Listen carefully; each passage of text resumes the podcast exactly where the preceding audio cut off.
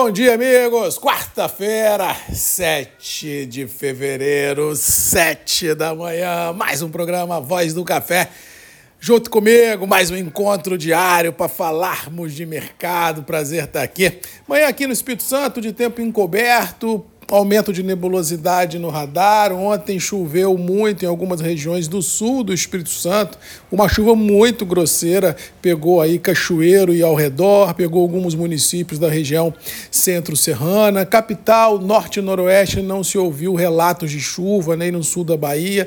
As chuvas têm ocorrido assim, ela vem, passa, tromba d'água, vai embora e fica o rastro de destruição ah, nas logísticas, nas cidades, em algumas situações agrícolas quando ela passa e varre tudo. Vamos lembrar que há uma semana, dez dias atrás, uma chuva desproporcional caiu aqui em, Nova, em Venda Nova, na região de Pedra Azul, é, levou várias, dizem 50 estufas de tomate para o chão, ou seja, traz consigo realmente uh, uma, um rastro de destruição muito grande, porque a gente vem batendo nessa tecla do seguro agro, do seguro rural, não só de lavouras, mas também de instalações, de maquinários. O clima não está para amador, cada situação que se apresenta se expõe o seu patrimônio a riscos desnecessários, sem ter cobertura. Inclusive, ontem postei aqui nos grupos que o nosso parceiro a Alper está disponibilizando também seguros para as placas solares fotovoltaicas. Não exponha o seu patrimônio a risco, não exponha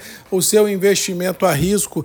Lembre-se que não só o carro precisa de seguro, mas toda a sua operação, porque quando vem o sinistro, aí todo mundo chora para Deus, chora para governo, chora para o amigo, mas ninguém se previne entre esses estresses climáticos e digas de passagem, a cada dia que passa a confusão aumenta. Só olhar aqui do lado no Chile, há temperaturas muito altas, incêndios incontroláveis dezenas de milhares de casas destruídas, 125 pessoas mortas. Isso é o clima. Se você olhar para cima na região dos Estados Unidos, na costa oeste, na região de Los Angeles, São Diego, assim, chuvas que eram para cair num ano, caiu em 24 horas, destruiu várias cidades por lá. É isso, é o novo normal do clima. E nós que somos o agro, nós que somos uma indústria céu aberto, e que não temos a garantia produtiva, temos que viver à mercê de especulações sem fundamento, de mega safra, de super safra, operadores sem critério nenhum,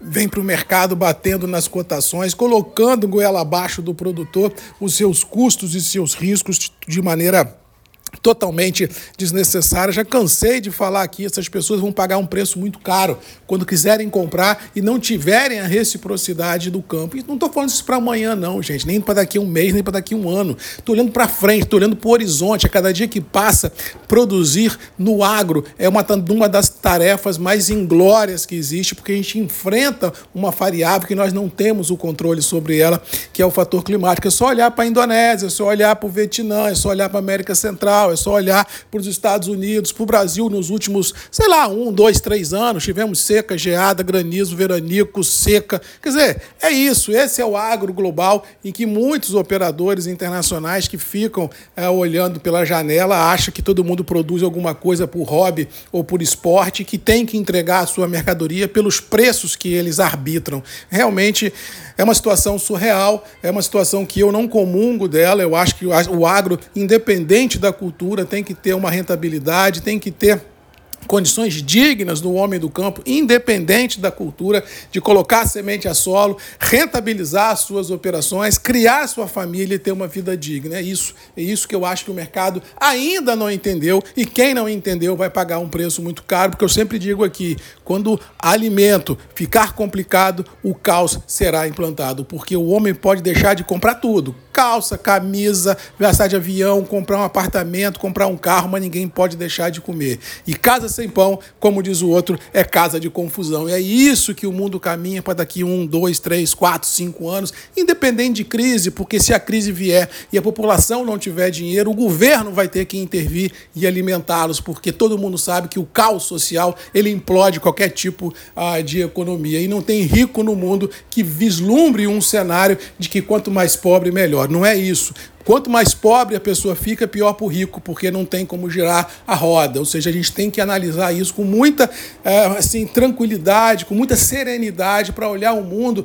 Não é de amanhã, não, é da próxima geração. Então a gente tem que colocar na conta os riscos climáticos, colocar na conta as inseguranças sociais no mundo e entender que o agro tem que ser um setor apadrinhado pelo mercado, alheio a especulações sem qualquer precedente. Só olhar o que está acontecendo em Chicago com os grãos, só olhar o que está acontecendo em Nova York. Londres já começou a responder os seus operadores que apregoaram caos nos últimos dois, nos últimos um ano, sei lá, achando que Londres vinha para 300, para 400, para 500 reais, que Londres vinha para baixo de 2 mil dólares tonelada. Tá aí, não fui eu que respondi. Tá aí, é só olhar para o terminal. E isso deve acontecer nas outras commodities. Mas, como diz o outro, é do jogo. Vamos tocar o barco, vamos ver o que nos espera uh, pela frente. Mas com certeza acho que hoje o mais do mesmo prevalece. Londres firme, Nova York patinando. Eu acho que dólar continua a orbitar os 5 em função uh, dessa possibilidade de manutenção dos juros lá fora e aqui dentro,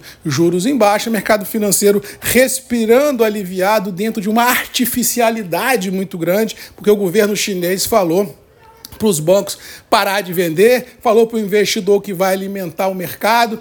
Ou seja, gente, uma economia sadia não precisa desse tipo de recado, muito menos esse tipo de ajuda. Existe coelho nesse mato, existe realmente muita apreensão rodando ao mercado chinês. Muito cuidado e muita atenção, porque qualquer inversão de discurso na China realmente pode deixar muitos de cabelo em pé. Como diz mamãe, e eu canso de dizer aqui, conservadorismo e canja de galinha não faz mal a ninguém. Surfe a onda, mas fique atento. Qualquer sinal de reversão dessa, dessa tendência, desse discurso chinês, pode ser desculpa mais do que suficiente para liquidações dos, dos mercados internacionais. Com relação à geopolítica, continuamos no mesmo cenário. Rússia e Ucrânia, é, Oriente Médio do mesmo jeito, lá os Estados Unidos atacando Iraque, Síria, toda aquela confusão lá do Oriente Médio, os armadores contornando o Cabo da Boa Esperança, encarecendo fretes e logísticas, o canal do Panamá com os calados muito curtos, inviabilizando a normalidade do fluxo marítimo na região. E é isso. Imprevisibilidade climática, imprevisibilidade logística, imprevisibilidade produtiva, o mercado querendo encontrar um norte nisso aí e alguns ainda especulando que o caos chegará para os preços das commodities agrícolas. Não acredito nisso, acho que o mercado está esticado, acho que o mercado não representa as realidades do interior e que recompras possam ocorrer em curto espaço de tempo, tanto em Chicago, olhando Londres, olhando os grãos, como Nova York, olhando o café. Londres está no preço, só olhar os, os, os vencimentos.